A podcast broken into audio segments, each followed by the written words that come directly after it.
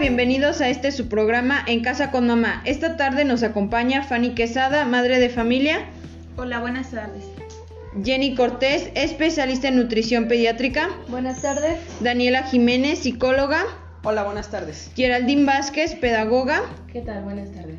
Que nos hablarán de un tema importante, alteraciones en el desarrollo social según la naturaleza del entorno durante los primeros años de vida. Trataremos puntos importantes como lo es el aislamiento social, el rechazo, la agresividad, el estrés, ansiedad y depresión. Señora madre de familia, ¿podría comentarnos por favor cómo ha llevado la pandemia con su hijo?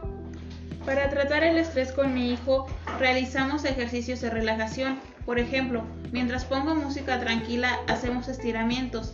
Eso los realizamos por las tardes, después de haber tenido un día de mucho trabajo escolar. Con esto mi hijo se desestresa. Nutrióloga, ¿podría comentarnos por favor, en caso de que algún niño o alguna madre que nos esté escuchando, su hijo sufriera de ansiedad, ¿qué alimentos recomienda para poder solucionar esto? Claro, como nutrióloga puedo compartir que participamos en la ayuda con los niños en cuanto a sus hábitos positivos en su alimentación.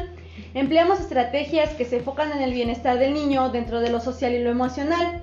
Mire, algunos alimentos para controlar esa agresividad son este, los ácidos grasos como omega 3, bebidas de frutas, huevos, frijoles, frutos secos, que tienen alto contenido en triptofano que ayudan a prevenir los efectos de agresividad, reduciendo de esa manera su estado en el que se encuentra el niño, manteniendo un control adecuado en su forma tanto en lo emocional y en lo social y en el actuar de sus actividades junto con sus compañeros.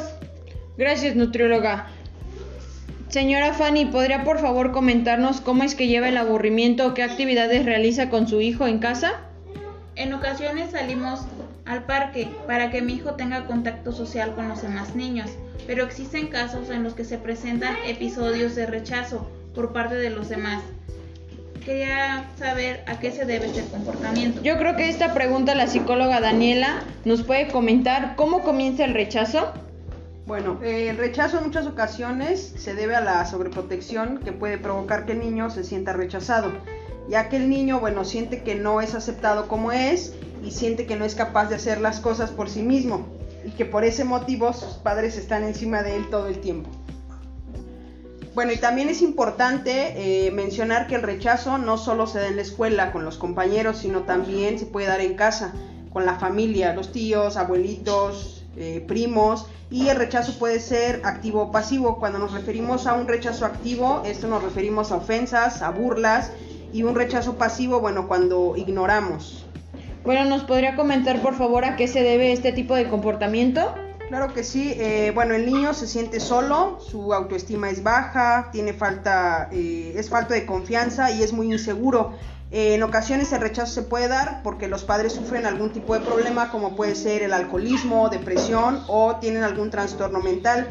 Eh, los niños que se sienten rechazados eh, suelen tener conductas agresivas, pegan, empujan, insultan y eso hace aún más difícil que sean aceptados y bueno, pues el, el rechazo se, se, propaga más. Y también es importante mencionar que no todos los niños rechazados son agresivos, existen niños que al ser o al sentir este rechazo eh, se vuelven retraídos y tímidos ya que socialmente, bueno, sienten que no pueden hacer ciertas actividades con sus compañeros. Señora Fanny, bueno, hemos estado escuchando un poco más de su caso, hemos escuchado a la nutrióloga y a la psicóloga quería saber o quería comentarnos un poco más de su rutina, ya que lo que hemos estado pues escuchando, usted intenta interactuar con su hijo para que no sufra lo que es el estrés, la ansiedad y la depresión. ¿Podría comentarnos un poco más de su rutina? Para evitar el aislamiento, él sale a jugar pelota o sus juguetes, ya sea afuera o dentro de la casa, e invita a alguno de sus amiguitos. Suelo darle 30 minutos de juego para que después continúe realizando sus actividades pendientes. Pedagoga Gerald, ¿cómo, ¿cómo, podemos intervenir pues en la situación de los niños que, que, son aislados, que no quieren jugar, que no quieren compartir? ¿Podría darnos algún consejo o cómo nosotros intervenimos en esta situación?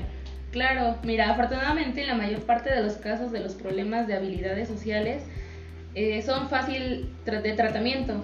Eh, de este modo lo más importante es conocer qué habilidades debe mejorar el niño y ayudarle con ellas. Así se puede potenciar aspectos como la autoestima, la capacidad de escuchar o la empatía del menor.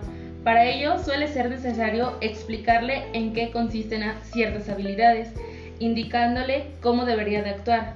También puede ser de ayuda el trabajar con este tipo de intervenciones en grupo, especialmente útil juntar a distintos niños que están experimentando problemas similares y esto le permite comprender que no es algo tan raro, lo que les hace sentir mejor consigo mismos. Le agradezco mucho, pedagoga Gerald. Bueno, estamos casi a punto de concluir nuestra entrevista. Quisiera saber si la nutrióloga quiere darnos algún consejo o tiene algún tip que le quiera recomendar a la madre de familia Fanny. Sí, mire, te explico. Este, tenemos el plato de buen el plato de buen comer que es fundamental para la salud y una buena nutrición en la niñez. Le agradezco mucho. Pedagoga Dani, quisiera comentarnos o darnos algún consejo para manejar el rechazo.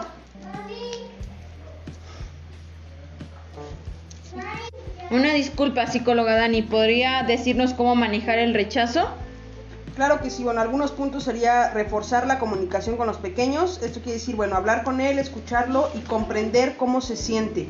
Ayudar a entender el rechazo, es importante saber el porqué del rechazo, si el niño es agresivo, por eso es rechazado cuando se enoja. Eh, otro de esos, bueno, sería trabajar y mejorar las habilidades sociales y sobre todo reforzar su autoestima.